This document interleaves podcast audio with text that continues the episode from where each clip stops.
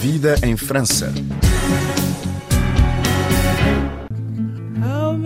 Vítor Oliveira, ator e encenador de origem moçambicana, volta aos palcos com a sua peça Limbo, um projeto que mistura autobiografia, história e memória coletiva.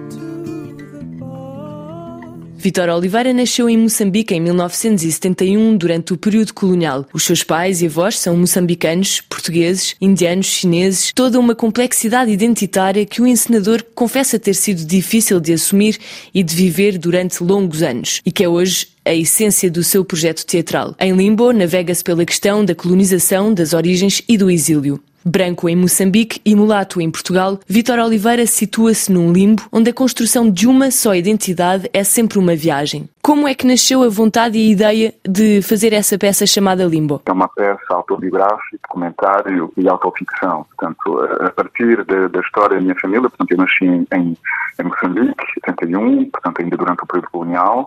Os meus pais também nasceram em Moçambique e são, eh, como eu, mulatos, mestiços, eh, e um, os meus avós é que são, é que são portugueses e, e, e moçambicanos, indianos, chineses. Portanto, é todo, toda uma, uma, uma mistura que tem muito a ver com a colonização portuguesa.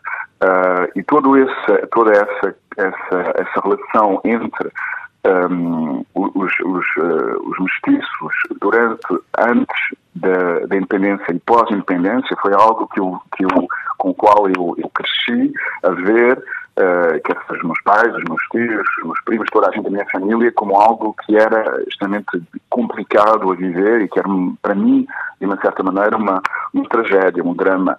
Um drama identitário, ou pelo menos assim vivido por Vitor Oliveira durante longos anos. Julgado em Moçambique por ser descendente de brancos portugueses e em Portugal por ser filho de mães negras moçambicanas, as identidades de Vitor Oliveira são múltiplas. A partir desse entre dois, digamos assim, dessa definição e desse drama tragédia íntima que eu conheci eh, e que vi, comecei a pensar em algo que é uma questão muito mais ampla do que apenas a, história da minha família. Portanto, e tem a ver com a história da colonização, tem a ver com a história da assimilação, tem a ver com a história do lugar dos mestiços durante o período colonial, do lugar dos mestiços no pós-independência em Moçambique e depois nos primeiros anos da chegada a Portugal e, e depois eu tento tirar isso tudo até hoje, questionando também o lugar dos, do, dos afrodescendentes no Portugal de hoje.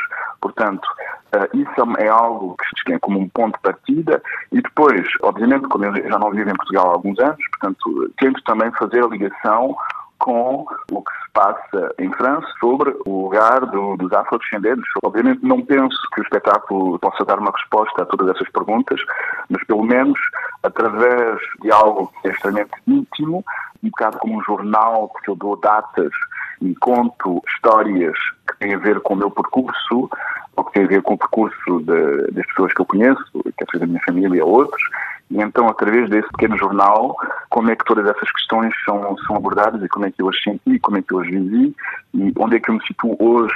Voltando a pegar no nome que dá ao seu projeto Limbo, pode-nos dizer que significado dá a essa palavra? Há vários significados, quer dizer, tem muito a ver com um lugar indefinido em que estamos um pouco perdidos sem saber muito bem onde estamos e, e, e, para onde vamos. E é esse lugar, essa indefinição que me acompanhou durante uma parte da minha infância e uma parte da minha adolescência primeiro em Moçambique e depois em Portugal. E é essa coisa justamente de não, de não ser nem, nem moçambicano, nem português, nem branco, nem preto, e de estar nesse entre dois, nesse limbo identitário, de uma, de, de uma certa maneira. Até ao momento, obviamente, em que eh, todas essas questões começaram a, a ter respostas, mas até chegar a esse ponto em que há um orgulho e uma alegria em ter toda essa diversidade de origens que fazem parte da minha identidade, houve todo um período de uma travessia de um lugar em que não sabia muito bem nem onde estava, nem o que era. Sem nos revelar tudo, claro, o que nos pode dizer da forma como se materializa a sua peça? Eh, há muita fala, há muita encenação, há muita performance? Não, é uma coisa muito simples. Há um ator, que sou eu, que estou em cena, é um bocado como uma dessa performance, porque eu falo diretamente ao público. E, uh, eu começo o espetáculo, por exemplo, uh, dizendo: chamo-me Vitor Oliveira, nasci em Moçambique, viver para Portugal aos sete anos, e depois conto um bocado o que passou nessa altura, e depois, pouco a pouco, vou contando episódios que têm a ver com todas essas questões. A primeira data é em 70, 78, uh, em Maputo, depois 78 em São Pedro do Sul, 79 na Serra do Caramulo, 1980 em Águeda, 1982 no Barreiro, 1983 em Sintra, 2002 em Paris, Está a ver? Portanto, há uma, há uma data de, de, histórias que estão ligadas a períodos do meu percurso, mas, mas essas histórias não são apenas as minhas histórias, são também histórias das, das pessoas estão à minha volta e todas essas histórias íntimas são como um, um, um ponto de partida para abranger coisas mais largas e questões, como disse há bocado, mais universalistas que apenas a história de uma outra pessoa. Portanto, porque a história de uma outra pessoa em si, pelo menos no teatro, não tem muito sentido se não, se não houver uma repetição e se não nos fizer pensar em outra coisa, para além dessa personagem que nós estamos a ver.